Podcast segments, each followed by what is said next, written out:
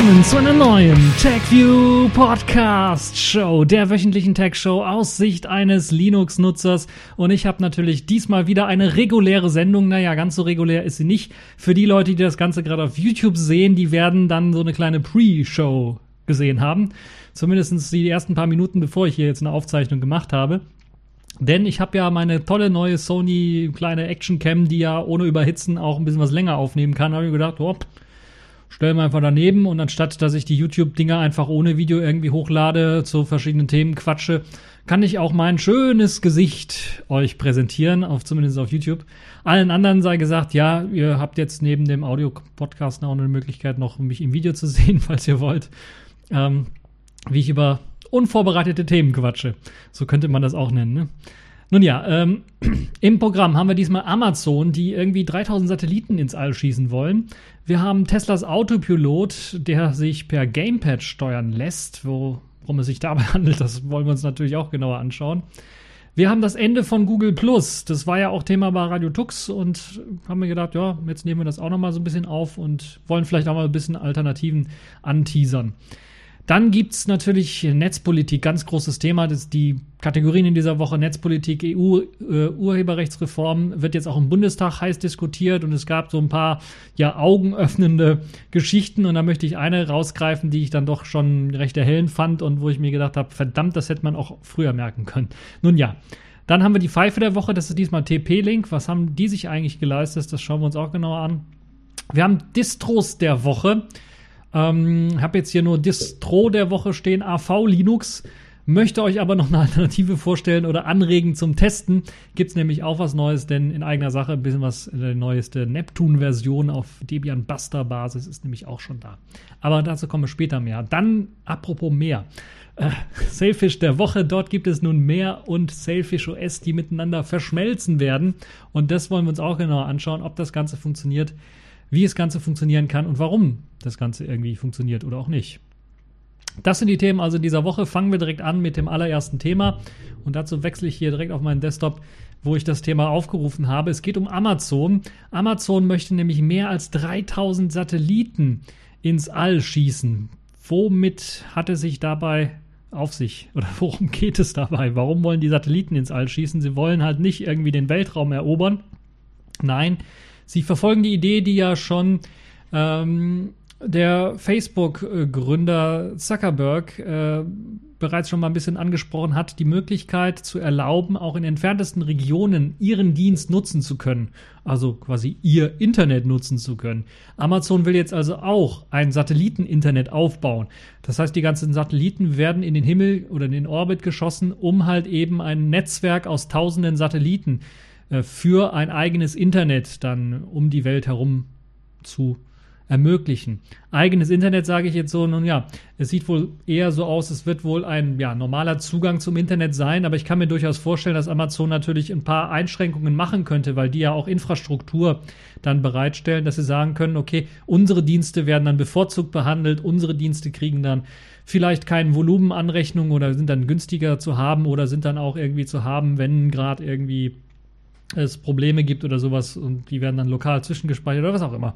Also Amazon arbeitet an einem ähnlichen Konzept, was ähm, Facebook bereits schon vorgestellt hatte und möchte eben jetzt diese Tausenden von Satelliten in den niedrigen Erdorbit weltweit äh, hineinbuxieren, um dann auch schnelle Internetzugänge überall bereitstellen zu können. Das hat der US-Konzern dann auch bereits schon am Donnerstag bestätigt gehabt, nachdem das Ganze erst einmal ja so irgendwie äh, in, im Rahmen eines äh, kleinen äh, Details dann bei Geekwire veröffentlicht worden ist. Und demnach sollen 3236 Satelliten in einer Entfernung von 590 bis 630 Kilometern platziert werden rund um den Erdball und der Erdoberfläche. Äh, zwischen dem 56. Grad nördlicher sowie südlicher Breite soll das Ganze dann äh, abgedeckt werden. Das wäre dann etwa 95 Prozent der Menschheit, die damit erreicht werden kann. Das ist natürlich schon krass. Also falls ihr am Nordpol wohnt oder am Südpol wohnt, na, könnte knapp werden, aber falls ihr irgendwo dazwischen wohnt, könnt ihr mal auf dem Globus oder auf einer Karte nachschauen, wo diese Grade sind, der 56. nördliche und südliche. Ähm, Norwegen, Finnland, Alaska und ein Großteil von Schweden wären dann nicht drin. Das heißt, falls ihr dort etwas zu weit nord, äh, nördlich wohnt oder zu weit südlich wohnt, habt ihr natürlich Pech gehabt. Aber ansonsten, äh, ja, seid ihr mit drin. Ähm, das ist wie gesagt nicht die erste Ankündigung. Es gab Facebook, die haben das angekündigt. Es gibt viele weitere, auch vor allen Dingen US-amerikanische Firmen, die äh, Sachen angekündigt haben. Ähm, Pro Projekt Kuiper, so heißt das Ganze. Das hat der ähm, Amazon US Online-Händler dann natürlich dann auch bereits schon bestätigt. Und es gibt halt die Möglichkeit oder soll es die Möglichkeit geben, dann halt Breitband-Internetverbindungen rund um die Welt zu liefern. Wie das Ganze jetzt funktioniert, ob es technisch eventuell dann auch Probleme geben wird mit der Latenz, weil das ist eben das, was äh, bei den Satelliten-Internet-Geschichten immer ein großes Problem war. Also ich habe es vor ein paar Jahren schon mal gehört, dass sich Leute Satelliten-Internet geholt haben, weil sie halt irgendwie auf dem Land wohnen und kein vernünftiges Internet haben. Und LTE und, und 3G waren nicht so richtig ausgebaut, hat nicht so richtig funktioniert. Dann haben gesagt, ja, damit geht das eventuell. Aber dann ging der Upload halt überhaupt nicht oder war so lahm, dass es sich nicht gelohnt hat. Oder die Latenzen, die Antwortzeiten waren einfach zu groß und dann hat das ja auch nicht so viel gebracht. Und das ist so eines der Pferdefüße, würde ich mal behaupten, was äh, das ähm, Satellitennetzwerk oder Satelliteninternet angeht. Zumindest bisher. Man möchte auch mit ähm, dem Hochgeschwindigkeitsinternet mit niedrigen Latenzen hinbekommen mit eben diesen Satelliten. Und man arbeitet deshalb auch gerne mit anderen Unternehmen zusammen, die ähnliche Technologie, ähnliche Sachen auch vorhaben zu machen, um äh, dann natürlich dann auch eine Art globales Gateway zu schaffen, die äh, oder das in der Lage ist, dann auch große Datenmengen von Weltraumsatelliten halt aus ähm, zu verteilen.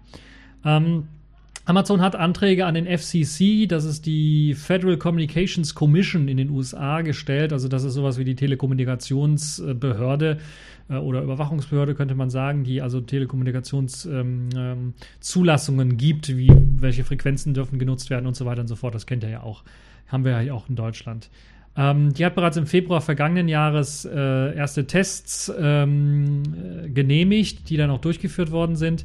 Und äh, beispielsweise hat SpaceX bereits auch schon 2015 Tests äh, gemacht und äh, ja, die dann durchgeführt worden sind. 2015 äh, erste Tests beantragt, die dann letztes Jahr durchgeführt worden sind. Und jetzt sieht man halt eben dann auch die großen Vorteile, die eventuell da passieren können. Und das Raumfahrtunternehmen selber, SpaceX selber, hat beispielsweise bereits schon 12.000 Satelliten ins All geschossen. Und das ist halt eben wahrscheinlich auch derjenige, der damit Amazon kooperieren wird, um dann diese Satelliten ins All zu schicken, weil SpaceX halt eben schon Erfahrung damit gesammelt hat und auch ein Privatunternehmen ist und man ja doch eher mit Privatunternehmen zusammenarbeitet als beispielsweise mit der NASA. Ähm, ja, äh, das Internet in bislang unerreichte Gebiete zu packen, ist natürlich ein Eigeninteresse von Amazon. Die erhoffen sich natürlich, dass dann auch dort Leute dann bei Amazon was bestellen oder die Amazon-Dienste benutzen und Amazon damit natürlich dann auch Geld verdienen kann.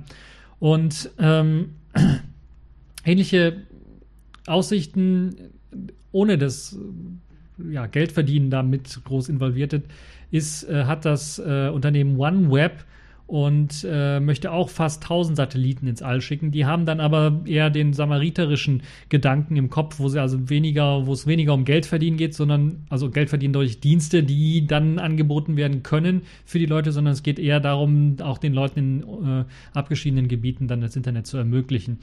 Und Facebook hat ja auch schon was äh, ähnliches angekündigt. Die wollen das mit Satelliten, äh, nicht mit Satelliten, sondern mit Ballons, glaube ich, machen. Mit, mit ähm, äh, also orbitnahen äh, Luftballons quasi oder Wetterballons oder wetterähnlichen Ballons, die dann äh, das Internet äh, ja, durchschalten sollen. Also es gibt äh, sehr, sehr viele Projekte, die sich äh, rund um diese ganze Geschichte kümmern. Und ja, wir können gespannt sein, wie sich das weiterentwickeln wird, was wir da eventuell noch weiter von hören werden und ähm, äh, wie es dann aussehen wird in der Zukunft, ob wir dann tatsächlich eventuell dann auch, oder ich zumindest endlich schnelles Breitband-Internet bekomme über Satellit dann, was ich mir schwer vorstellen kann. Naja, aber ich glaube, äh, nächstes Jahr oder äh, nächstes Jahr, übernächstes Jahr wird auch hier endlich mal Breitband gelegt. Ich habe schon gesehen, die sind am Buddeln und da kommen so komische Kabel rein. Vielleicht ist das jetzt auch Glasfaser oder zumindest ist es ein neues geiles Kabel, das ich VDSL bekommen kann. Das wäre ja schon eine bessere Geschichte als das, was ich jetzt momentan habe. Oder eventuell wird LTE so äh, verbreitet, so günstig und ohne Volumen beschränkt, dass ich die Möglichkeit habe, das dann auch ordentlich zu benutzen hier. Nun ja, das ist aber ein anderes Problem. Äh, apropos Probleme, kommen wir zur Sicherheit und kommen wir zu Tesla und kommen wir zu einer recht kuriosen Geschichte. Ich habe es ja erstmal genannt, Teslas Autopilot kann per Gamepad gesteuert werden. Es hat aber was mit der Sicherheit zu tun, denn es ist äh, nicht irgendwie ein Feature, dass man jetzt irgendwie James Bond-mäßig sagen kann, ich nehme jetzt hier mein Gamepad in die Hand und steuere dann irgendwie mein, äh, mein Auto damit äh, um die Kurven oder äh, aus der Parklücke heraus, wo irgendwie links und rechts Leute mich zugeparkt haben. Nee, es geht äh, dadurch oder darum, dass äh, Teslas ähm, verschiedene Modelle, die sie so auf den Markt gebracht haben, natürlich auch von den verschiedenen Nationen dann getestet werden und in Testlabors äh, ja, Tests unterzogen werden und dann natürlich auch die Features getestet werden. Ihr kennt das ja, wie, was weiß ich, Autobild, Automotorsport oder wie sie alle heißen. Die ganzen äh, Automagazine testen natürlich auch die Autos auf ihre Tauglichkeit und verschiedene Features und wenn neue Features angeboten werden, werden die natürlich auch getestet. Und so gibt es auch ähm, äh, natürlich auch von verschiedenen Staaten, auch Testbehörden, die Sachen auf Sicherheit testen. Und so gibt es in China zum Beispiel einen Konzern, der nennt sich Tencent. Und der hat zum Beispiel jetzt in dem Fall untersucht, wie leicht sich Teslas Autopilot in die Irre führen lässt und wie gut der überhaupt irgendwie funktioniert. Und da gab es dann doch erschreckende Ergebnisse teilweise und die so ein bisschen aufhorchen lassen und äh, die einen dann nicht wundern, äh, ne, die einen dann doch wundern, dass irgendwie dass die Teile so wenig Unfälle bisher gebaut haben, ähm, weil die Technik ja eigentlich bisher immer als relativ zuverlässig galt und irgendwie ja der Mensch immer noch eingreifen musste, aber das Ganze dann doch sich stetig immer weiterentwickelt hat. Ich war immer schon auf der äh, auf der Vorsicht auf der vorsichtigen Seite, das wollte ich eigentlich sagen. Ähm, weil es gibt ja viele verschiedene autonome Stufen und wir sind, glaube ich, gerade mal über die, oder gerade mal, wir knabbern an der Mitte der autonomen Stufen, wo wir sagen können, okay, das ist jetzt etwas äh, und die, also bei der bei 2,5 von 5 glaube ich, Stufen, die es gibt. 5 ist halt die komplett autonome Stufe, wo man sich ins Auto setzt, wie im Science-Fiction-Film, sagt, wo man hin möchte und das Auto fährt einen hin und man kann dann gleichzeitig im Hintergrund äh, auf der Rückbank zum Beispiel schlafen oder sowas. Ähm, das wäre Nummer 5 und wir sind gerade bei 2,5 oder 3, kommen, wir knabbern an der 3, was die autonomen äh, Geschichten angeht. Das heißt, wir sind also noch weit davon entfernt. Nun, was hat Tencent jetzt rausgefunden? Sie haben zunächst einmal den äh, Autopiloten daraufhin getestet, wie gut er Spur halten kann und haben dann erschreckende Ergebnisse äh, herausgefunden, äh, dass man zum Beispiel mit leichten Manipulierungen an der Straßenmarkierung dann das Auto auch in den Gegenverkehr steuern lassen kann. Das Auto also verwirrt wird durch ein paar Straßenmarkierungen dann in den Gegenverkehr reinsteuern kann. Und das ist natürlich dann unter Umständen auch ein tödliches äh, Problem, das dann auftaucht. Und ähm, äh, Ganz genau hat das die Keen Security Lab herausgefunden. Das ist eine Sicherheitsabteilung innerhalb von der Firma, und die hat halt dann, ähm, ist übrigens auch eine Firma, die hinter dem Messenger WeChat steht. Also für die Leute, also die Firma Tencent steht hinter dem Messenger WeChat, WeChat. Und sie haben halt auch eine Security Lab, die sich auch um solche Sachen zum Beispiel kümmert, was natürlich auch interessant ist. Ähm, also so ein Großkonzern wie Google könnte man auch sagen, so in der Richtung könnte man das äh, irgendwie vielleicht vergleichen. Ähm, die Forscher von Keen haben herausgefunden, dass es ziemlich leicht ist, diesen Assistenz, das Assistenzsystem äh, Autopilot von Tesla dann zu manipulieren. Sie haben halt das Ganze dadurch getäuscht, dass man da bestimmte Punkte aufgeklebt hat auf, den Fahrba auf der Fahrbahn selber, äh, neben der Markierung oder die Markierung leicht geändert hat. Und so hat man die ähm, ja, die Markierung so geändert, dass das System so in die Irre geführt worden ist, dass es tatsächlich dann, anstatt auf die Spur zu halten, in den Gegenverkehr, also die andere Spur gewählt hat. Und das ist natürlich bei einer Landstraße oder sowas ein ja, recht tödliches Problem. Und äh, ja, das klappt bisher alles ziemlich gut mit dem Autopiloten, wenn die Markierungen da sind, aber wenn die Markierungen weg sind, dann funktioniert der Autopilot gar nicht, weil er sich nicht mehr orientieren kann. Und der funktioniert halt nur mit diesen Markierungen. Dann hat man noch ein paar andere Sachen gemacht, äh, um herauszufinden, wie die Sensoren funktionieren und wie das Ganze ähm, dann funktioniert, wie es halt eben auch vielleicht eventuell auf Probleme reagieren kann. Und ähm, ja, es ist also so, wenn demnächst einer mit Kreide auf dem äh, auf der Fahrbahn rummalt, eventuell könnte das vielleicht ein böser Hacker sein, der versucht, euren Autopiloten in die Irre zu leiten. Das muss man also auch äh, sich vor Augen halten. Also die Autos sind in Sachen Autopilot, heißt ja kennt man ja vielleicht vom, vom Flugzeug. Das heißt nicht, dass man das Teil einfach so fliegen lassen kann oder dass man das einfach fahren lassen kann, das Teil, sondern man muss immer noch drauf aufpassen. Deshalb ist, glaube ich, der Name so ein bisschen auch irreführend, an den sich Tester da ausgedacht hat. Das ist ein Assistenzsystem für Spurhalte. Das ist ein intelligenter Spurhalteassistent. So könnte man das Ganze eventuell benennen und sollte das ehrlicherweise auch so benennen. Und äh, den kann man vielleicht noch mit dem Tempomat kombinieren, aber das war es dann auch. Also da ist nicht irgendwie hohe Intelligenz dahinter, die einem äh, ja, ermöglicht, dass man sich einfach hinten reinsetzt und das Auto fährt einfach. Das ist äh, noch Zukunftsmusik. Wird eventuell kommen, aber noch nicht heute. Das kann ich euch auf jeden Fall schon mal sagen. Ja, ähm, weiße Streifen auf der Straße anbringen. Es genügt, dass eben nach den Angaben der Tester kleine Aufkleber genutzt worden sind, äh, die man da aufgeklebt hat. Ich glaube, im Video kann man das auch gut sehen. Ein Video ist natürlich verlinkt im Artikel. Ähm, ich glaube, drei Punkte oder sowas hat man da aufgeklebt, äh, die das äh, System so verwirrt haben, dass es halt eben dann auf die Gegenfahrbahn gefahren ist.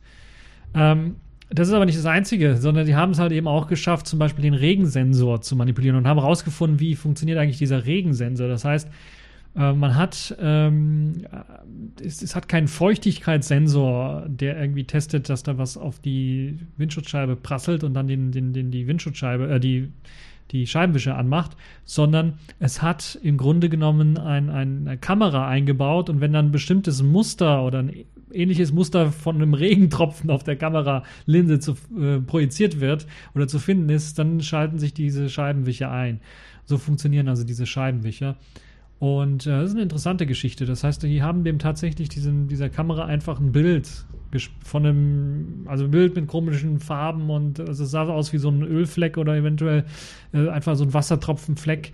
Äh, einfach, äh, ja, in kompletter Makroaufnahme haben sie dem einfach vors Auto gehalten und dann haben sich die äh, Scheibenwischer eingeschaltet, was ich ja schon beachtlich finde, dass das halt so einfach überlistet werden kann. Und ich glaube, das funktioniert bei ja, in Autos nicht so einfach, sondern die haben da ein paar, ein bisschen schon andere Sensoren, die dafür sorgen. Vielleicht ist das auch eine Einsparmaßnahme bei Tesla, dass man gesagt hat, wir haben eine Kamera schon drin, nutzen wir die auch zum, zur Erkennung des Regens äh, auf der Windschutzscheibe. Hm, keine Ahnung. Ich weiß es nicht. Ähm, dann gibt es natürlich, deshalb kam auch der Titel zustande, äh, sie haben auch die Möglichkeit gehabt, Tesla läuft ein ganz normales Linux-System, äh, das so zu manipulieren, dass sie dann auch mit einem äh, Game-Controller dann den Tesla steuern konnten. Das heißt, sie haben tatsächlich einen Tesla fahren können mit einem PlayStation-Controller oder einem Xbox-Controller oder einem Steam-Controller oder wie sie alle heißen äh, konnten dann eben den Tesla auch steuern. Das ist eine coole Geschichte, wie ich finde, aber auch so, schon so ein bisschen scary, wenn man sich überlegt, dass das eventuell auch einer von außen machen könnte, der sich einfach in den Wagen reinhacken kann wenn er da in der Nähe irgendwie ist und dann auch wenn man den Wagen steuern kann in verschiedene Richtungen. Es ist auf jeden Fall eine sehr interessante Geschichte, dass man so GTA im Real Life dann mit einem Controller auch äh, sein Auto steuern kann und so ein bisschen, ja, ein lustiger Nebenaspekt von der ganzen äh, Testung, äh, Testgeschichte. Und ähm, ja, ihr könnt euch das Video selber anschauen, ihr könnt euch den Artikel durchlesen, ihr könnt Kommentare unten hinterlassen, was ihr von der ganzen Geschichte haltet, wie weit wir noch entfernt sind von diesen ganzen autonomen Fahrsystemen, ob ihr schon mal in so einem Auto gesessen habt, ähm, sei es dieses vollautomatische autonome Fahrsystem von Google, wo es noch nicht mal ein Lenkrad gibt, oder in so einem Tesla, Tesla und diesen Autopiloten ausprobiert habt, oder in einem modernen Elektroauto, wo es dann auch solche Assistenzsysteme gibt und was ihr von der ganzen Geschichte haltet, ob euch nicht irgendwie flau im Magen wurde, als das Teil dann selber angefangen hat, irgendwie, oder ihr den, den, den Lenker losgelassen habt und das Teil dann wirklich selber in die Kurven gefahren ist und dann auch gebremst hat und so weiter und so fort. Würde mich mal sehr stark interessieren, was ihr von der ganzen Geschichte haltet. Oder ob ihr doch eher so das Gefühl habt, so wie ich, so oldschool-mäßig, ich bin derjenige, der das Auto steuert. Zumindest muss ich halt lenken und äh, Gas geben und bremsen können. Kupplung vielleicht nicht immer, bei Hybrid oder bei modernen Elektroautos ist ja dann nicht mehr notwendig. Ich habe äh, ja, ist zwar immer noch gern, vielleicht so eine Kupplung zu haben, weil man da ein bisschen auch mit rumspielen kann und was zu tun hat, wenn man an der Ampel rumsteht, dass man da den ersten Gang angelegt. Aber ist äh, vielleicht auch so ein bisschen altersmäßig ähm, ein Unterschied.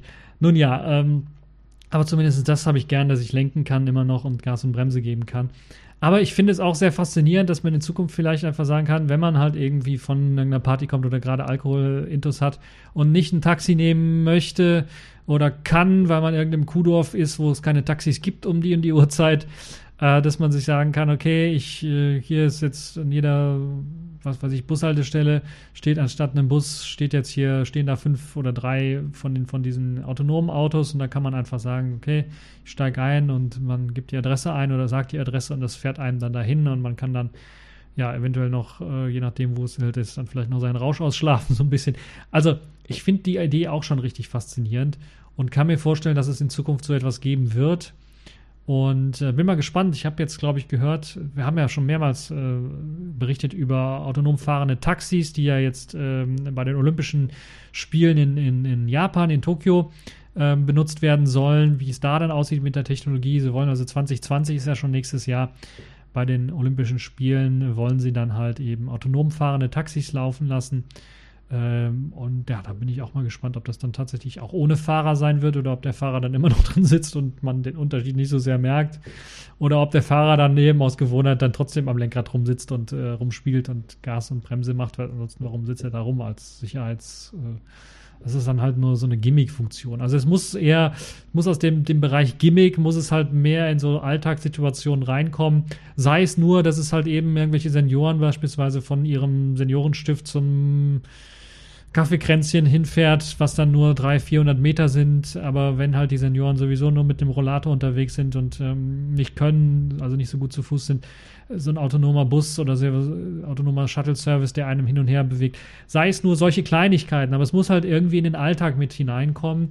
Und in Großstädten stelle ich mir das schwer vor, dass das dann halt in den Alltag reinkommt. Aber in kleineren Städten, in, in, in kleineren Stadtteilen, eventuell auch von großen Städten, ist das durchaus möglich. Aber es muss erstmal dort reinkommen, damit es dann halt irgendwie auch Akzeptanz findet. Ansonsten ist es, glaube ich, doch eine ziemliche, ja, ähm, aufregende Geschichte. Ich hätte jetzt fast schon einen bösen Kommentar gemacht. Ja, Unfälle passieren. Bei alten Leuten ist es ja nicht mehr so, nicht mehr so wichtig. Das ist aber, glaube ich, ein bisschen zu schwarz, dieser, äh, dieser kleine Witz, Scherz. Ich weiß nicht, wie man den nennen soll. Ähm, nun ja, kommen wir von einem Scherz zum nächsten, könnte man fast schon behaupten. Von einem schlechten Scherz zum nächsten schlechten Scherz. Kommen wir zum Ende von Google Plus. Äh, ja, das große Vergessen, so wurde dieser Artikel jetzt hier genannt. Das ist ein Kommentar, den, den Heise geschrieben hat, den jemand bei Heise geschrieben hat. Der Thorsten Kleins von Heise hat den geschrieben. Uh, zum Sterben von Google Plus und auch so ein bisschen zum Sterben von allen Projekten, die Google irgendwie groß angekündigt hat. Und Google Plus ist, glaube ich, das, was am längsten irgendwie durchgehalten hat. Ähm, was aber dann jetzt aus Gründen stirbt, die ich nicht ganz begreife. Na klar, Erfolg war nie so richtig groß bei Google Plus. Es hat immer nur so eine kleine Tech-Bubble, glaube ich, gehabt. Oder zumindest war ich in dieser Tech-Bubble drin, wo Google Plus Erfolg hatte. Ähm, Tech-Journalismus-Bubble, könnte man so auch sagen. Und vielleicht auch ein bisschen Fun und Humor war da auch mit dabei. Also es gab auch schon irgendwie extra drei Heute-Show, glaube ich, die dann auch ihren eigenen Google Plus-Kanal hatten. Also das war auch schon äh, keine kleine Plattform, die sich jetzt hätte verstecken müssen vor Facebook. Es war eine etwas speziellere Plattform, aber trotzdem ist es halt irgendwie schade und traurig, dass Google halt nicht einfach vielleicht auch nur die Ressourcen aufgebracht hätte, das einfach weiterlaufen lassen zu können. Weil das Problem, glaube ich, an der Geschichte, das hat Google zumindest selber gesagt, sie wollten einfach das einfach nur mal so weiterlaufen lassen, nicht mehr weiterentwickeln nach dem letzten großen Update und nachdem halt eben sie auch versucht haben, das irgendwie zwangsweise in YouTube mit reinzubauen und die Leute irgendwie zwangsweise zu verdongeln mit Google Plus und das nicht so richtig geklappt hat, haben sie gesagt, ja, lass uns einfach so weiterlaufen. Aber das hat dann zu großen Problemen geführt in Sachen Sicherheit und da hat Google wahrscheinlich Angst bekommen, auch was die Datenschutzgrundverordnung angeht, hier in Europa oder auch natürlich strengere Gesetze in den USA oder rund um die Welt, dass wenn sie halt eben Daten Daten großartig verlieren, wie es zum Beispiel Facebook gemacht hat, die das nicht überleben werden. Das einfach ein sehr schlechtes Image auf sie werfen wird und ähm, das dann zu großen Problemen führen würde. Und deshalb hat Google dann einfach gesagt, wir, wir, ziehen einfach den Stecker, wir können das nicht mehr maintainen. Es gibt zu viel Sicherheitsrisiken hier und wir wollten es auf Sparflamme laufen lassen, aber es gibt so viele, das können wir nicht. Es ist, äh, geht nicht einerseits finde ich das gut, dass Google da die Sicherheit ihrer Nutzer dann im Vordergrund sieht. Andererseits finde ich das natürlich traurig, dass Google so ein Projekt einfach mir nichts, sie nichts aufgibt. Weil das Potenzial ist da. Aber Google hat kein Interesse da noch mehr Geld reinzustopfen, wo sie Geld wie Heu haben. Das muss man natürlich auch sagen. Es ist klar, Google Plus verschwindet nun. Es war einigen auch zu Anfang an klar, es werden einige Besserwisser sagen, ne? das war ja von Anfang an äh, vergebene Liebesmüh. Aber ja, ich fand es nicht. Also es hatte spannende Ideen, als es damals angefangen hat. Die Ideen, die sie teilweise auch von Diaspora, was auch ungefähr in dem Zeitraum dann aufkam, mit aufgenommen hat ähm, und dann natürlich in ein Produkt ja ein bisschen was schneller entwickelt hat. Also Kreise beispielsweise, dass man halt eben nicht nur äh, Freunde hat, also den Freundeskreis quasi erzeugt, sondern dass man halt eben sagen kann, okay, ich habe jetzt Arbeitskollegen, die packe ich in eine Arbeitskollegen-Kategorie rein, Freundinnen. Also das fand ich schon eine spannende Idee, zumindest ganz am Anfang war das eine interessante Geschichte, das so zu machen und ja, viele andere, das ursprüngliche Google Plus hat mir so ein bisschen besser gefallen, muss ich ganz ehrlich sagen. Dieses Zeitungsähnliche, was dann irgendwie vom Design her aufgetaucht ist, war nie so richtig meins. Und äh, das war einfach eine Überflutung an Informationen, die es dort zu finden gab. Und manchmal war es halt, wenn man Leute äh, Leute abonniert hatte, war es halt einfach so, dass dann Informationen einfach wie bei Twitter, wenn einer danach tweetet bei einem populären Post, dann hast du den Poster irgendwie fünf 50.000 Mal in deiner Timeline, also in deiner Zeitleiste, das möchtest, möchtest du natürlich nicht, weil du hast dann vielleicht, es reicht, wenn er einmal da auftaucht. Und das hatte das Problem bei Google Plus dann auch so, dass ich teilweise drei oder also drei Artikel nebeneinander hatte und das waren alles die gleichen. Und das ist natürlich dann nervig. Also das hätte so nicht sein müssen. Das hat Google Plus dann auch, glaube ich, letzten Endes das Genick gebrochen, dass man das nicht weiterentwickelt hat. Man hätte die Algorithmen gehabt, man hätte die Power gehabt, das irgendwie auch rausfiltern zu können oder das noch besser machen zu können, ähm, hat man leider irgendwie nicht hinbekommen. Das ist traurig. Also da gab es äh, Ansätze, die richtig gut waren bei Google Plus und äh, leider hat sich das Ganze nicht äh, durchgesetzt. Und es wird jetzt vergessen sein, äh, die Leute, die eventuell die Hoffnung gehabt haben, dass Google Plus sich vielleicht öffnen wird und sagen wird, okay, anstatt dass wir jetzt hier sagen, okay, wir, wir, wir stampfen alles komplett ein, öffnen wir das Ganze so weit, dass sich andere Leute um den Quellcode eventuell kümmern können, dass wir andere Instanzen von Google Plus vielleicht erlauben können, dass wir eine Föderation erlauben können, aber anscheinend war der Google Plus Code dafür nicht ausgelegt und Google wollte dafür auch nicht Geld mehr investieren, auch für so ein Goodbye mäßige Aktion und haben es dann einem nur noch ermöglicht, dann zu sagen, okay, ich möchte meine eigenen Daten nochmal herunterladen, meine eigenen Posts, die ich gemacht habe, auf Google Plus herunterladen. Ich habe es zum Beispiel gemacht. Ich kann auch mal schauen. Äh, ich habe es irgendwo gespeichert gehabt. Es war nicht so viel. Es war wirklich nicht so viel, was ich hier äh, von Google tatsächlich äh, auf Google Plus äh, rumliegen hatte. Äh, wo habe ich es hier? Ich glaube, das ist das hier. 50 Megabyte, wenn ich mich nicht irre. Gepackt in ein TAR-GZ-Archiv. Genau, 50 Megabyte. Und da gibt es halt den Stream in Google Plus, das Aktivitätenprotokoll, plus 1 Beiträge, die ich gemacht habe also was für Beiträge äh, ich in Plus 1 gegeben habe und ein paar Bilder, die ich gemacht habe. Und äh, ich sehe gerade, wo ich das jetzt als ich das Archiv durchlese, das Bild ähm, äh, von ähm, all meinen Smartphone- und Tablet-Systemen, weil Google Plus auf einmal auf diesen ganzen Systemen, äh, teilweise etwas älteren Systemen, aber hier so ein BlackBerry gewesen mit BlackBerry 10, mit alten Blackberries, äh, Nokias, mit Symbian, aber auch in meinem Selfish OS-System auf einmal Google Plus nicht mehr funktioniert hat, die Webseite selber. Das ist jetzt, ich weiß nicht, wie lange her das jetzt ist, äh, vom äh, August 2017 ist das Ganze, also auch schon ein bisschen Weilchen her, wo dann auf einmal das Ganze nicht mehr funktioniert hat. Also das sehe ich jetzt hier zum Beispiel, dass ich das auch bei Google Plus gepostet habe, mich da geärgert habe, dass das nicht mehr funktioniert. Also Google hat noch dran gearbeitet 2017, so merkt man, und hat da Umstellungen gemacht und hat dann halt gesagt, okay, das alte Design, das unterstützen wir nicht mehr und so waren halt diese, waren die halt weg, die, die, die Dinger. Ja, ansonsten, ja, ich habe viele interessante Leute dort auch kennengelernt auf Google Plus, interessanterweise ich kann jetzt mal ein bisschen über Alternativen reden, für die Leute, die sich noch nicht um Alternativen gekümmert haben. Es gibt zum Beispiel Mastodon, es wird auch in der aktuellen Radio Tux-Folge angesprochen von mir.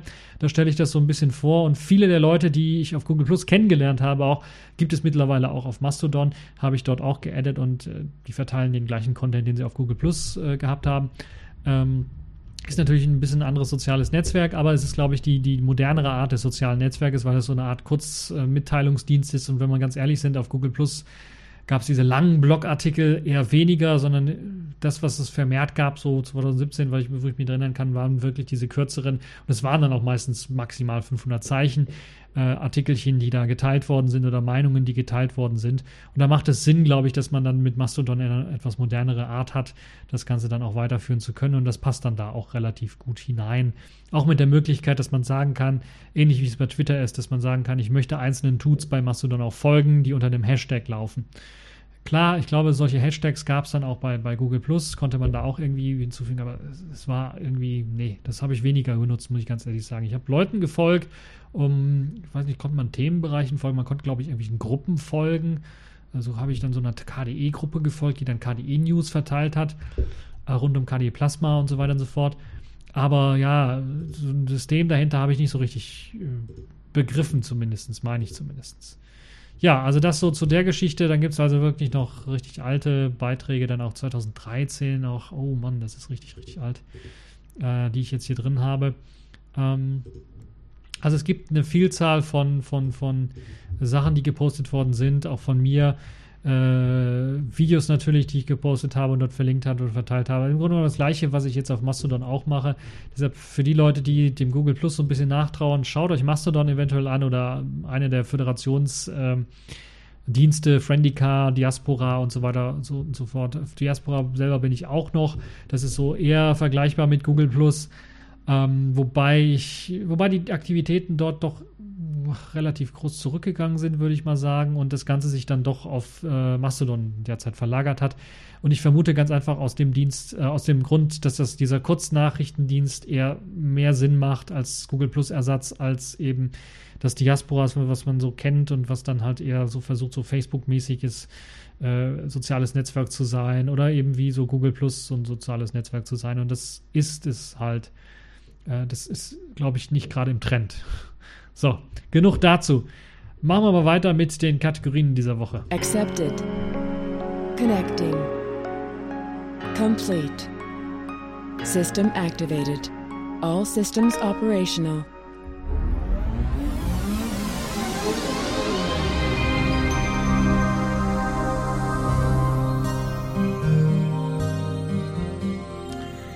Ja, wir wollen in die Kategorien in dieser Woche einsteigen mit Netzpolitik. Und da müssen wir natürlich über das EU-Urheberrecht reden. Das wurde ja jetzt leider bestimmt, abgestimmt und es hat ganz knapp, dann ganz, ganz hauchdünn tatsächlich gewonnen, so dass es jetzt äh, als ähm, Gesetzesumsetzungsvorlage dann für die verschiedenen Länder bereitsteht. Und dort gibt es eine interessante Entwicklung. So haben sich einige Parteien doch dazu geäußert, so eine kleine Rebellion oder ein kleines Rebellionchen, so wird das hier genannt im Artikel, dann gegen diese Upload-Filter, die vor allen Dingen als Artikel 13 bzw. 17 ähm, durchzuführen. Und äh, FDP und Linke fordern das unter anderem. Und am Donnerstagabend soll es halt erneut einen heftigen Schlagabtausch gegeben haben um dieses äh, neue EU-Urheberrechtsgesetz. Donnerstagabend, vorletzter Woche, glaube ich, war es, genau. Fünfter, der Artikel ist vom 5.4., das heißt vorletzter Woche, Donnerstagabend.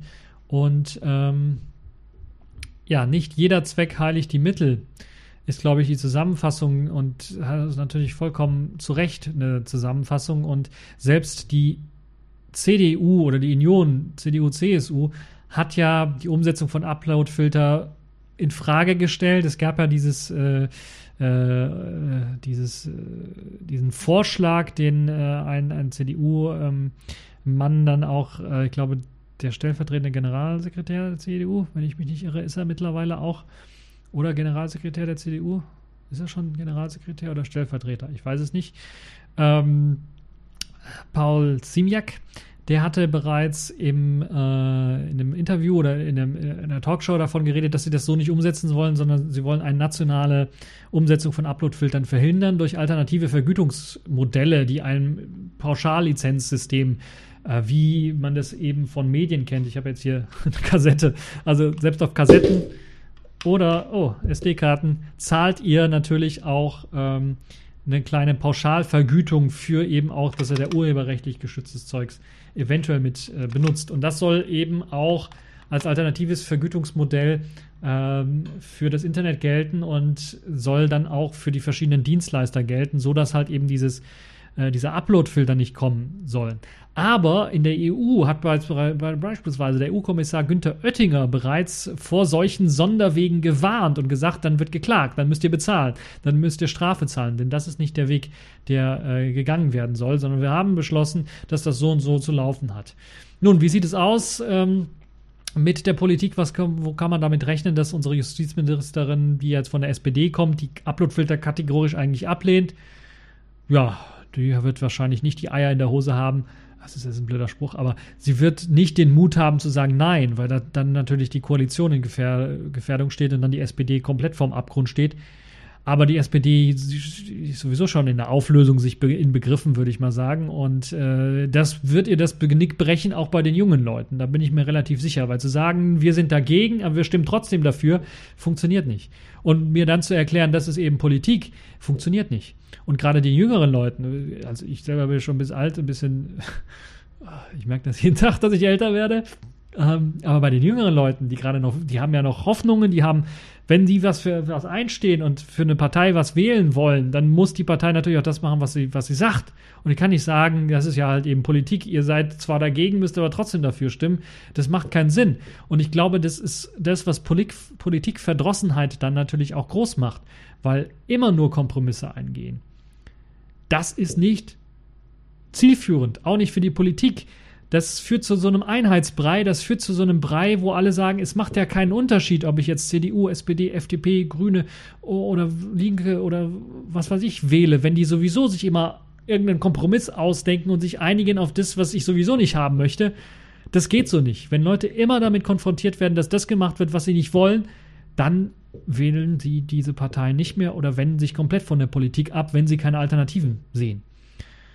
Und ähm, ja, das ist so mein Wort zum Sonntag, was Politik angeht und Netzpolitik angeht. Es gibt nicht ohne Grund den Spruch, den bei den Demos, das habt ihr ja auch gesehen, ich habe ja zum Artikel 13 oder zur EU-Urheberrechtsreforms Demo, die in Köln gab, habe ich diese kleine Cam hier auch mitgenommen, meine, meine kleine Sony Cam, äh, Action Cam und habe da aufgezeichnet und hab rum, bin rumgelaufen und habt ihr ja auch sehen können, dass dort eben äh, Schilder hochgehalten worden sind mit dem Hashtag nie wieder CDU.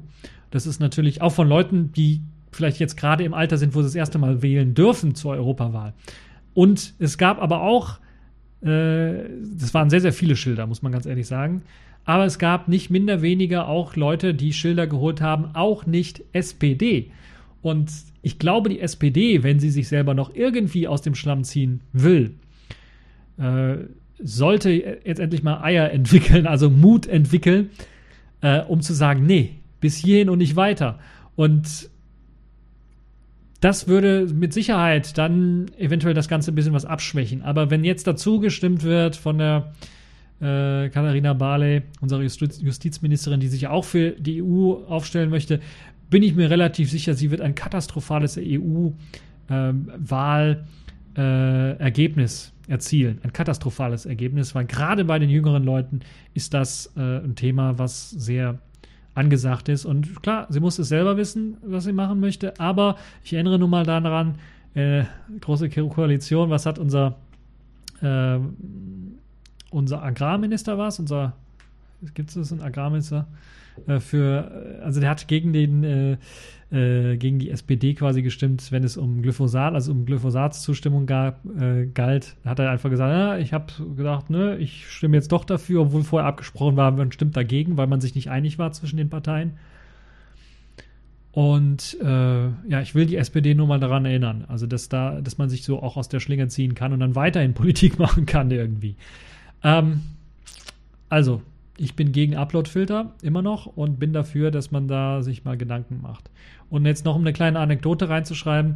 Ähm, es gab jetzt auch auf, ich glaube auf Heise war es auch, einen kleinen Kommentar und Artikel von jemandem, der äh, Videos dreht, jetzt für YouTube dreht oder fürs Internet dreht, für Heise eventuell auch dreht, Heise Show und so weiter und so fort und äh, sich natürlich dann auch von dem EU-Urheberrechtsgesetz als Urheber selber, der solche Videos dreht, auch gedacht hat, er kriegt jetzt was vom Kuchen ab. Er kriegt jetzt endlich mal was. Er kann endlich mal was verdienen von dem, äh, Zeugs. Und es kopiert nicht alles jeder irgendwie, ohne das Urheberrecht zu beachten. Fehlanzeige. Ihm geht jetzt auch so langsam die Leuchte auf, dass das wohl, dass er nicht derjenige ist, der da angesprochen wird, sondern dass es einfach nur Zeitungsverleger betrifft oder große Firmen betrifft, ähm, also große Zeitungsverlage, Medienanstalten, die jetzt im Internet irgendwelche Artikel veröffentlichen, eventuell, also Leute, die was schreiben oder Leute, die eventuell Musik produzieren. Aber wenn es um Filmemacher geht, oder wenn es um Leute geht, die mit YouTube zusammenarbeiten, mit, mit Videoplattformen zusammenarbeiten, die Beiträge auf, auf äh, Mediatheken oder sowas hochladen. Nee, darum geht's nicht. Die kriegen keine Besserstellung, die kriegen eher eine Schlechterstellung, dadurch, dass andere besser gestellt werden. Sinkt das, die Stellung, die man hat, die jetzt auf einem niedrigen Niveau ist, natürlich, dann fühlt man sich noch niedriger, was das angeht. Das heißt, die werden gar nicht geschützt, weil äh, es handelt ja nicht um Rundfunk. Dieser supergeile Begriff Rundfunk. Das heißt, es kommt zu ganz skuriosen Geschichten, wie das zum Beispiel die Heise Show, weil sie auch live sendet, sich als Rundfunk anmelden muss bei den Rundfunkmedienanstalten. Dann, wenn es aber um das Urheberrecht geht, wird man, sagt man denen, ihr seid kein Rundfunk. Also so ganz kuriose Geschichten. Ich kann euch nur empfehlen, diesen Artikel mal durchzulesen, weil der natürlich auch für den einen oder anderen, der sich vielleicht für das EU-Urheberrechtsgesetz angestrengt hat und gemeint hat, das muss jetzt endlich kommen, die Urheber müssen da irgendwie und Uploadfilter, ah, ist halt so ein bisschen dreckig, aber das, das nehmen wir einfach mit dabei. Nee, das geht nicht so einfach. Es ist nicht so einfach, wie ihr euch das vielleicht gedacht habt oder wie andere euch das vielleicht erzählt haben. Deshalb lohnt es sich da nochmal reinzuhören. Es heißt jetzt nicht, dass ich gegen das Urheberrechtsgesetz bin und das EU-Urheberrechtsgesetz hat gute Ansätze. Aber die schlechten Ansätze sind halt eben auch drin. Und das Problem ist, jetzt wird ja bereits schon gedroht, dass wenn Länder diese schlechten Ansätze nicht umsetzen wollen, drohen Strafzahlungen. Und das ist halt eben das große Problem. Deshalb wollten wir das ja verhindern, das ganze Gesetz, das ganze äh, Paket verhindern. Oder zumindest dazu führen, dass man nochmal über die schlechten Aspekte nachdenkt und das Ganze mal nochmal reformiert, bevor man halt eben, oder nur, also die schlechten Aspekte raushaut und die anderen dann hinzufügt, ja, das hätte vielleicht nicht, vielleicht wäre das nicht gegangen, ich weiß es nicht. Aber dann, wenn es halt eben diese schlechten Aspekte geht, muss man sie ansprechen. Man kann nicht einfach lachend in eine Kreissäge laufen. Das funktioniert einfach nicht. Das, das geht einfach nicht. Oder äh, man kann einfach nicht äh, sagen, so nach dem Motto, ähm, Leute, wenn ihr äh, hier so nach dem Motto. Aber ich weiß nicht. Hey. Ich kenne dich doch. Ach, und woher? Ja, sicher doch. Du musst der Dorftrottel sein. In jedem Dorf gibt es einen Vollidioten, der ihn auf diese Weise begrüßt das kann man halt nicht machen. Man kann halt Leute nicht irgendwie als ähm, Dorftrottel ansehen. Das ist das einfach, ja, das wird einfach durchgewunken und die schlechten Sachen. Ne? So nach dem Motto, ich esse jetzt was und. Hm, gar nicht mal so gut. Das geht halt nicht. So, warum habe ich jetzt diese ganzen Einspieler mit drin gehabt? Das ist ganz einfach. Äh, kurz mal als, als Abschweifer Schweifer von der Netzpolitik und von den, von den dunklen Themen. Terence Hill feiert seinen 80. Geburtstag äh, oder hat seinen 80. Geburtstag vor kurzem gefeiert. Da habe ich gedacht, das muss auch irgendwie mit rein. Und dann habe ich mir ein paar von diesen Snippets rausgesucht, solange sie noch legal sind. Ich weiß nicht, was passiert mit den Upload-Filtern. Eventuell wird es in Zukunft gar nicht mehr das Ganze geben. Aber nach dem Motto. Na ja, doch. Ne, und ja. Ähm, ja. Wenn du denkst, du hast einen Dummen vor dir, bist du an der richtigen Adresse. Davon bin ich überzeugt. Das ist, glaube ich, ein gutes Schluss Schlusswort zur EU-Urheberrechtsreform. Und wir machen mal weiter mit der Pfeife der Woche. Und ähm, ja. Hm, du hast wohl was am Sträußchen. Ja, so könnte man TP-Link bezeichnen, denn die haben einen äh, Zero-Day-Sicherheitslücke in ihren TP-Link-Routern gehabt. Die wurde auch rechtzeitig äh, ja, mitgeteilt, aber TP-Link hat gesagt, wir reagieren nicht drauf. Also es gibt gar noch jemand Patch, der in Aussicht gestellt wird. Und das ist nicht das erste Mal. Ich kann mich noch erinnern, ich glaube, es sind drei oder vier Jahre her, da hat Matthew Garrett auf, der, auf dem Linux-Tag, das war einer der letzten Linux-Tage, die auf dem Messegelände in Berlin stattgefunden haben, äh, über Router und deren Sicherheitslücken geredet. Und da war TP-Link auch groß in der Schlagzeile, weil sie halt eben einfach jeglichen Befehl einfach als Root ausgeführt haben. Und jetzt sind es vier oder fünf Jahre her und ja, es hat sich nichts geändert. Ist immer noch so möglich. Ich, ich bin, also, ich weiß nicht mehr, was ich dazu sagen soll. TP-Link, äh, das ist ja unglaublich. Die neue Sicherheitslücke, die jetzt in ihren Smart Home Routern SR20 gefunden worden sind, ermöglichen es Angreifern, einfache Befehle als Code rüber zu senden und der Code wird angenommen und direkt als Root ausgeführt auf der Box. Da hat sich nichts geändert. Es ist unglaublich. Und wer hat's rausgefunden? Matthew Garrett natürlich. Der ist jetzt bei Google angestellt in der, in der Geschichte jetzt, also, aber der kümmert sich halt immer noch darum und hat jetzt die Sicherheitslücke halt in diesen Routern von TP-Link gefunden. Es ist nicht das erste Mal, dass er das gefunden hat. Er kannte das Ganze auch schon so ein bisschen natürlich von den Vorgängermodellen. Es hat sich nichts Großartiges geändert. Und das sind jetzt vier oder fünf Jahre vergangen und es ändert sich einfach nichts. Und man kann also ein beliebiges Skript äh, oder beliebige Befehle mit Root-Rechten auf diesem äh, Router ausführen lassen, ohne dass halt irgendwie man sich anmelden muss auf dem Router. Und äh, das Skript funktioniert allerdings dann auch nur, wenn sich der Angreifer auch im gleichen Netzwerk befindet. Also das hat man schon zumindest so weit gepatcht, dass man nicht sagen kann, okay, über das Internet sende ich einfach äh, den SR20-Routern einfach einen Befehl und die führen das einfach aus. Man muss sich schon im gleichen Netzwerk befinden, aber diese SR20-Router, wenn sie, was weiß ich, im Internetcafé verwendet werden, in der Bibliothek oder wo auch immer, und jemand das rausgefunden hat, ja, das ist der und der Router, oh, dann sende ich mal ein paar Befehle, um Leute auszuspionieren oder um den Router irgendwie zu kapern. Alles möglich, ohne Probleme. Weil diese Root-Befehle werden einfach ohne Authentifizierung durchgeführt. Die werden ausgeführt, die Root-Befehle. Das, das, kümmert sich einfach nicht drum. Und ähm, wo ja das Ganze stammt aus der Geschichte von inhärent unsicheren Routern, die TP-Link verkauft hat. Dazu zählen halt eben die älteren Router, wie, wie gesagt, vier, fünf Jahre alte Geschichten, die ja damals schon alt waren, als sie rausgekommen sind. Und sie hatten da so eine Art Protokoll, und das ist dann äh, in Version 1 hat dieses Protokoll, dieses TP-Link Device Debug Protokoll TDDP hat in äh, der ersten Version gar keine Authentifizierung benötigt. So konnte man damit in jeden Router einfach reinsteigen und konnte das halt irgendwie kapern.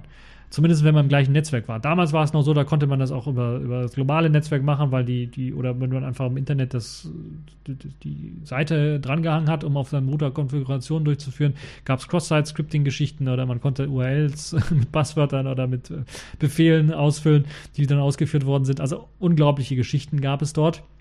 Aber es ist halt inhärent in TP-Links äh, DNA, würde ich mal sagen, diese Unsicherheit ihrer Router. Und äh, ich sage das jetzt hier so offen, es ist einfach so. Es ist die Technik, die jetzt hier beschrieben worden ist, es ist kein Hexenwerk. Es ist einfach von Grund auf dieses Protokoll unsicher gemacht, weil man keine Authentifizierung braucht, um Root Shell an, äh, Zugriff zu bekommen. Das ist Version 1. In Version 2 wird das Admin-Passwort benötigt von diesem Protokoll. Der SR20 nimmt aber immer noch für einige Bereiche Version 1 Befehle entgegen. Und einige dieser Befehle können dann eben zur Konfigurationsprüfung benutzt werden. Und da kann man einfach sagen, okay, anstatt dass ich jetzt oder neben der Konfigurationsdatei, die einen Dateinamen hat natürlich, die ich dranhängen möchte, möchte ich aber noch weitere Sachen machen. Und weil das Teil halt eben nicht gesichert worden ist, seit eben die Version rausgekommen ist, kann man einfach sagen, okay, hinter dem Dateinamen hänge ich noch ein Semikolon und dann noch einen Befehl, den ich als Root ausführen möchte. Und das wird einfach ausgeführt. Das ist unglaublich. Es ist, also, das ist doch die Basis an Sachen Sicherheit, dass man so etwas nicht ermöglicht. Unglaublich. Da fällt mir wirklich nicht mehr viel zu ein. Also, also wirklich, deshalb glaube ich zu Recht Pfeife der Woche TP-Link und ich kann auch wirklich sagen, ich habe habe ich irgendwas von TP-Link hier. Es kann durchaus sein, dass ich irgendwas von TP-Link hier habe. Ich glaube, nett hier ist diese Box, da läuft jetzt sowieso OpenWrt bzw. Lede drauf. Ähm, die Fritzbox schäme ich mich ein bisschen für, aber die läuft auch noch so als Modem teilweise. Ich habe, glaube ich, nichts von TP-Link. Das einzig Gute an TP-Link ist, glaube ich, dass man tatsächlich OpenWrt drauf flashen kann auf einigen ihrer Geräte und diesen Blödsinn da nicht laufen lassen muss. Also, das ist wirklich das, was ich empfehlen kann. Wenn ihr TP-Link-Geräte kauft, kauft euch nur die, wo ihr OpenWrt draufpacken könnt und wo ihr sicher seid, dass man es draufpacken kann. Das ist vielleicht das einzig Gute an TP-Link und ich würde TP-Link auch wirklich empfehlen stampft doch eure eigene Softwarebude einfach ein und benutzt OpenWrt oder ich würde noch nicht sagen, nehmt die gleichen Entwickler, aber ich will nicht behaupten, dass die Entwickler eventuell blöd gehandelt haben, sondern die ursprünglichen Entwickler haben eventuell bei der Protokollgeschichte Mist gebaut. Das kann durchaus sein. Ob die immer noch dabei sind, keine Ahnung. Und vielleicht sind die Entwickler jetzt, wenn die das alles so lesen, auch hier so, aber Geld und Familie ernähren und ja, dann machen wir es halt einfach, bau der Augen zu und durch. Das ist alles traurig. Was soll man dazu noch sagen? Also TP-Link-Geräte eignen sich nur für OpenWrt.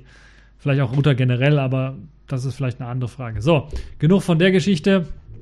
Machen wir einfach mal weiter und äh, begeben wir uns in äh, äh, begeben wir uns ins Nass. Bist du denn verrückt? Ich habe doch keine rostfreie Hose. Okay, okay, nicht ganz. Äh, kommen wir zur Distro der Woche. Äh, dort springen wir hinein in AV Linux. Und AV Linux, das steht genau wie der Name schon vermuten lässt, für Audio-Video Linux. Das ist eine Linux-Distribution, die speziell dafür gedacht ist, wenn ihr Audioproduzent seid, wenn ihr solche Podcasts, wie ich es hier gerade mache, produzieren wollt. Wenn ihr Videopodcasts machen wollt, wenn ihr Videoschnitt machen wollt, wenn ihr all das machen wollt, das ist eure Distro. Ihr kriegt damit all die Werkzeuge, die ihr braucht, um eben auch professionell Audio- und Videodateien bearbeiten zu können. Dazu zählen viele, viele Programme, die mitgeliefert werden, die vorausgeliefert werden. Unter anderem auch Ardour, was ich jetzt hier auf dem Desktop sehe, was da drauf ist. Ihr kriegt aber auch äh, viele Software, die ich so eigentlich gar nicht kenne. Ähm, Mixbus beispielsweise, habe ich noch nie von gehört, aber ich gehe davon aus, dass es für Audio-Mixing und, und sowas gedacht. Ihr kriegt Media Player, kriegt verschiedene Hardware-Konfigurationen, um Aufzeichnungen machen zu können und so weiter und so fort. Ihr kriegt auch spezielle Sachen, wenn ihr beispielsweise Windows-Software ausführen wollt. Da gibt es auch die neueste Wine-Version ist mit dabei und auch Spotify ist vorinstalliert. Ihr kriegt auch äh, eine ganze Reihe von, von Videogeschichten, Videotools wie Cinelera sind mit dabei in der GG-Suite, äh, also die neueste Version von Cinelera, aber auch weitere äh, Sachen sind mit dabei. Äh, KX Studio beispielsweise ist mit dabei. Ähm, es gibt äh, Sachen, die gesinkt worden sind von Debian, aber auch eben von eben diesen KX Studio äh, Repositories. Das Ganze basiert auf Debian und ist halt eben für Audio-Wiedermacher gedacht. Es basiert auf Debian Buster. Das ist die 64-Bit-Version, die es gibt und die äh, 2019 4.10er Version ist jetzt veröffentlicht worden, ist die aktuellste Version, die ihr euch herunterladen könnt und äh, diese Version kommt halt eben mit eben, glaube ich, dem, dem neuesten Kernel 4.19.22 oder sowas, glaube ich, ist es, wenn ich mich nicht komplett irre. Ich muss das jetzt so aus dem Kopf raus lamentieren, weil ich es hier nicht sehe gerade. Ich kann ja mal, äh, das ist natürlich eine gute Idee, auf die Neptune OS-Seite gehen, weil Neptune OS hat auch eine neue Version. Da kommen wir aber gleich nochmal zu. Da steht der Kernel nämlich drauf. 4.1928 ist die Version, die jetzt bei Debian Buster aktuell ist, glaube ich, im Kernel. Ansonsten gibt es halt eben Mixbus-Demos, es gibt LSP-Plugins, die ausgeliefert werden, es gibt LinVST, also das ist WinVST nur für Linux, äh, in der 32- und 64-Bit-Version. Es gibt Ardour VST, äh, was mit dabei ist. Äh, es, deshalb, also VST-Plugins, die vor allen Dingen natürlich auch für Windows dann geschrieben worden sind, können da auch genutzt werden. Äh, das Dragonfly Reverb Plugin ist mit drin und äh, AVDMux ist mit drin, als, als Videoschnitt-Tool, sehr, sehr nützlich. Uh, viele, viele Tools sind mit dabei, viele, viele Media Player sind mit dabei. Das ist also die Distro, falls ihr sowas hauptsächlich machen wollt, einen PC dafür haben wollt, für Audio-Videoschnitt, äh, dann holt euch AV Linux, lohnt sich auf jeden Fall reinzuschauen. Ich glaube, der Desktop, so wie es aussieht, wenn ich mich nicht komplett irre, dieser Desktop basiert so ein bisschen auf, ähm, äh, ich glaube, es ist XFCE, wenn ich mich nicht komplett irre, sieht aus wie XFCE mit dem Whisker-Menü und äh, ja, ist auf jeden Fall eine interessante Distro, die ihr euch anschauen könnt. Das ist eben, wie gesagt, schon eine finale Version der Distro. Kann ich nur empfehlen. Ansonsten, falls ihr ein bisschen was testen wollt, ausprobieren wollt, könnt ihr euch natürlich auch Neptune anschauen. Neptune Version 6 in der allerersten offiziellen Beta ist erschienen. Ich hatte ja vorher schon mal vielleicht darüber geredet, dass da mal eine Beta schon erscheint. Jetzt ist die offizielle Beta erschienen die vom Download-Server runtergeladen werden kann. Achtet darauf, dass äh, ihr das Ganze nicht mehr unter Downloads findet. Dort findet ihr nur die stabile, aktuelle stabile Version 5.6. Ähm, die 6er Beta findet nur, äh, nur verlinkt im äh, Download, im, im, den Download nur im Artikel. So. Das Ganze kommt basierend auf Debian Buster. Das heißt, der nächsten großen Debian-Version, die aktuell sich im Freeze befindet, deshalb relativ äh, weniger große Veränderungen dort zu finden sind, sondern es gibt regelmäßige Updates, die Pakete aktualisieren, meistens eben auf Sicherheitslücken oder auf Bugfixes dann fixiert sind, weil es halt, halt wirklich im Freeze sich befindet und dann wahrscheinlich ja, entweder dieses Jahr dann äh, Mitte, Ende dieses Jahres dann erscheinen wird oder dann äh, Anfang nächsten Jahres als finale Version erscheinen wird. Neptune 6 Beta, Neptune 6 deshalb aus dem Grund, weil es halt eben den, den äh, Sprung macht von Stretch auf Buster, also die nächste große äh, Debian ja, Basisversion.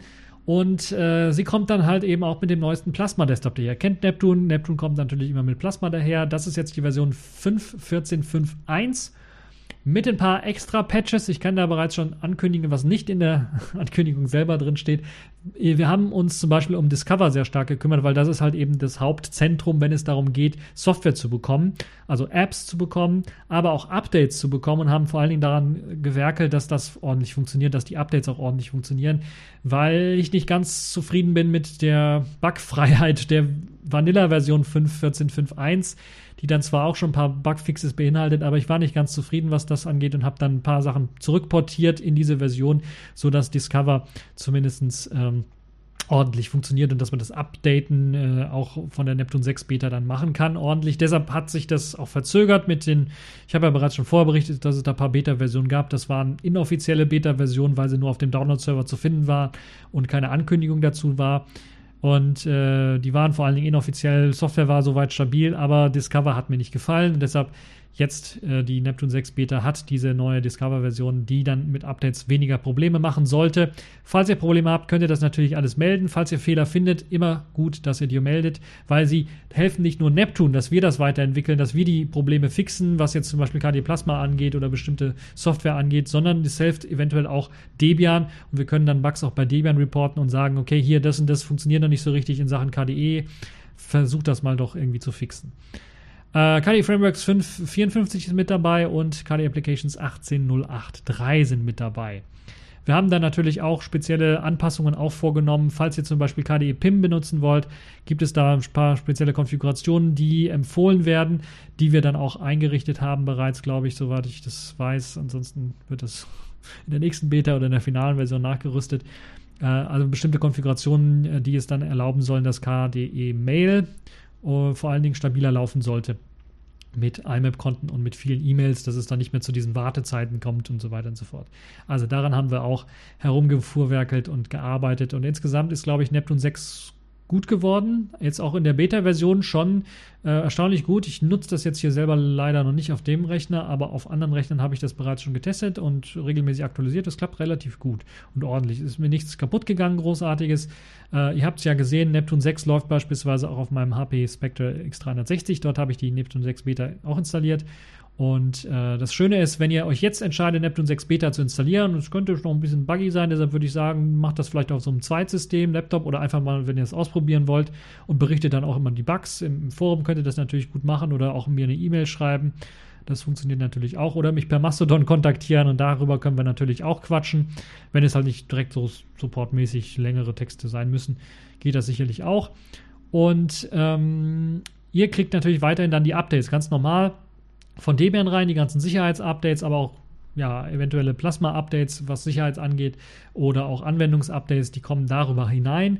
Äh, und äh, ja, ihr könnt dann einfach, wenn ihr jetzt die Beta installiert, dann auch zur finalen Version einfach updaten. Ich glaube nicht, dass wir da irgendwie was Großartiges verändern werden, dass dann gesagt werden muss, ihr müsst neu installieren. Das glaube ich einfach nicht. Sondern es kann dann kontinuierlich weiter geupdatet werden und es wird dann eben äh, keinerlei Probleme geben, was äh, Neptune 6 finale Version, wenn sie dann rauskommt, auf Debian Buster basierend angeht. Ja, wie gesagt, ladet euch runter, schaut euch den Artikel an, äh, gebt Feedback dazu und äh, würde mich freuen, wenn ich dazu was hören würde.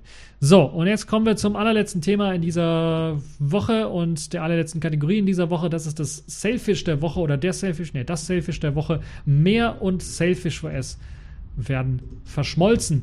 Das ist das Thema, was so ein bisschen hochgekochelt ist. Hochgeköchelt ist. Es wurde bereits schon bei anderen äh, IRC-Sitzungen angesprochen, so ein bisschen, dass das de, so der Plan ist. Jetzt gibt es eine offizielle Ankündigung, die gemacht worden ist. Das Mehrprojekt, für die Leute, die es nicht wissen, ist ein Open Source ähm, äh, Linux-Grundlagenprojekt für Embedded Systeme, könnte man sagen, oder auch vor allen Dingen mit einem Hintergrund auf mobile Systeme gelegt. Das heißt, man hat damals, als Migo untergegangen ist, gesagt, wir möchten die Kerntechnologie retten und hat dann mehr gestartet als Projekt. Es sollte keine eigenständige, komplette Distribution sein für Smartphones, sondern sollte die Basis bereitstellen, um auf dieser Basis dann Smartphone-Systeme entwickeln zu können. Das hat Yolla dann irgendwann mal auch gemacht und Selfish S auf Basis von mehr aufgebaut. Viele andere haben das auch gemacht. Es gibt hier und da ein paar Gerüchte, dass eventuell Huawei da vielleicht einen kompletten Klon gemacht hat von mehr und dann in der Hinter, äh, irgendwo in der Schublade in der Hinterhand sich dann das aufbewahrt, falls da was mit Google Google schief läuft, haben sie ein eigenes System, was sie nutzen können. Ob bestimmt, weiß man nicht, aber es gibt zumindest ein paar Hinweise. Es gibt viele andere Distributionen, die dann auf Basis von mehr aufgebaut worden sind. Die Nemo-Distribution beispielsweise, die ja so versucht hat, so als ja, Kind von Migo dann sich äh, zu entpuppen, als auch Open Source, äh, freie Software vor allen Dingen Gedanke. Und halt eben auch Selfish S, das dann eben auch den freien Software-Gedanken natürlich geprägt hat und viele Technologien mit eingeflossen hat, äh, mit einfließen lassen hat in mehr, aber natürlich auch in, in, in eigenes Selfish S. Äh, was aber proprietär ist, das muss man auch ganz deutlich sagen. Selfish ist proprietär in vielen, in einigen zentralen Teilen auch. Man kann sich immer wieder darüber streiten, ist aber ein anderes Thema, in wie vielen Teilen das dann auch wirklich relevant ist ähm, also was Nachteile angeht äh, und was Vorteile angeht, das kann man machen. Aber jetzt ist äh, auf jeden Fall bekannt geworden, dass Mehr und Selfish.s verschmelzen werden. Und zwar werden sie so verschmelzen, dass das Mehr-Projekt stückweise dann auf die Adresse selfish.s.org äh, umgeleitet wird und dass es eine Art Selfish.s Core geben wird. Also dass Mehr umbenannt wird in Selfish.s Core und dass dann die Basis vor allen Dingen für Self-JS natürlich dann auch dient, weil das Jolla, glaube ich, einer der derjenigen ist, die vor allen Dingen am meisten dort in mehr investiert haben in Sachen Geld und, und, und deshalb macht es auch Sinn, das dann etwas näher an Selfishness heranzubringen und natürlich auch den Leuten ein bisschen Wind aus den Segeln zu, nennen, zu nehmen, die dann immer noch behaupten, ja, Selfishness hat doch, oder Jolla hat doch versprochen, wollen das Open Source machen, aber haben sie nie gemacht, sie lügen ja. Wenn man es streng nimmt, haben sie ihr Safe Rest dann nicht wirklich Open Source gemacht, sondern sie bedienen sich eigentlich kleinen ja, Tricks. Sie sagen einfach, okay, dieser Mehrteil war ja sowieso schon immer Open Source. Wir haben drauf, wir haben sehr, sehr viel drin investiert, mit hinein investiert. Wir haben sehr, sehr viel ähm, Entwicklung reingesteckt und es ist ein zentraler Bestandteil. Ohne mehr würde es kein Selfish S geben. Äh, deshalb wollen wir das Ganze jetzt auch aufnehmen und wollen das als eben unser Open Source Versprechen, als Open Source Teil auch sichtbar machen für die äußere Welt. Das ist das eine. Das andere sind natürlich auch ganz einfach äh, Kosten, die anfallen. Und da macht es einfach Sinn, dass wenn, dass man da nicht zwei Server für bezahlt, sondern einen Server bezahlt und dass man dann halt eben nicht alles irgendwie doppelt machen muss. Einmal für mehr und einmal für Selfish S. Da beide sowieso schon so eng verbandelt sind, macht es natürlich dann Sinn, zu sagen, okay, wir werden das Ganze als Gemeinschaftsprojekt am Leben halten und dann auch äh, portabler auf vielen Plattformen verfügbar machen. Das ist halt eben das Ziel gewesen und das hat halt mit der Zeit dann äh, von mehr äh, wurde dann auch erreicht, dieses Ziel. Und äh, insbesondere Yolla hat davon profitiert und nutzt dann Selfish S äh, sehr stark für eben, äh, äh benutzt dann für Selfish S den, den Mehrkern sehr, sehr stark.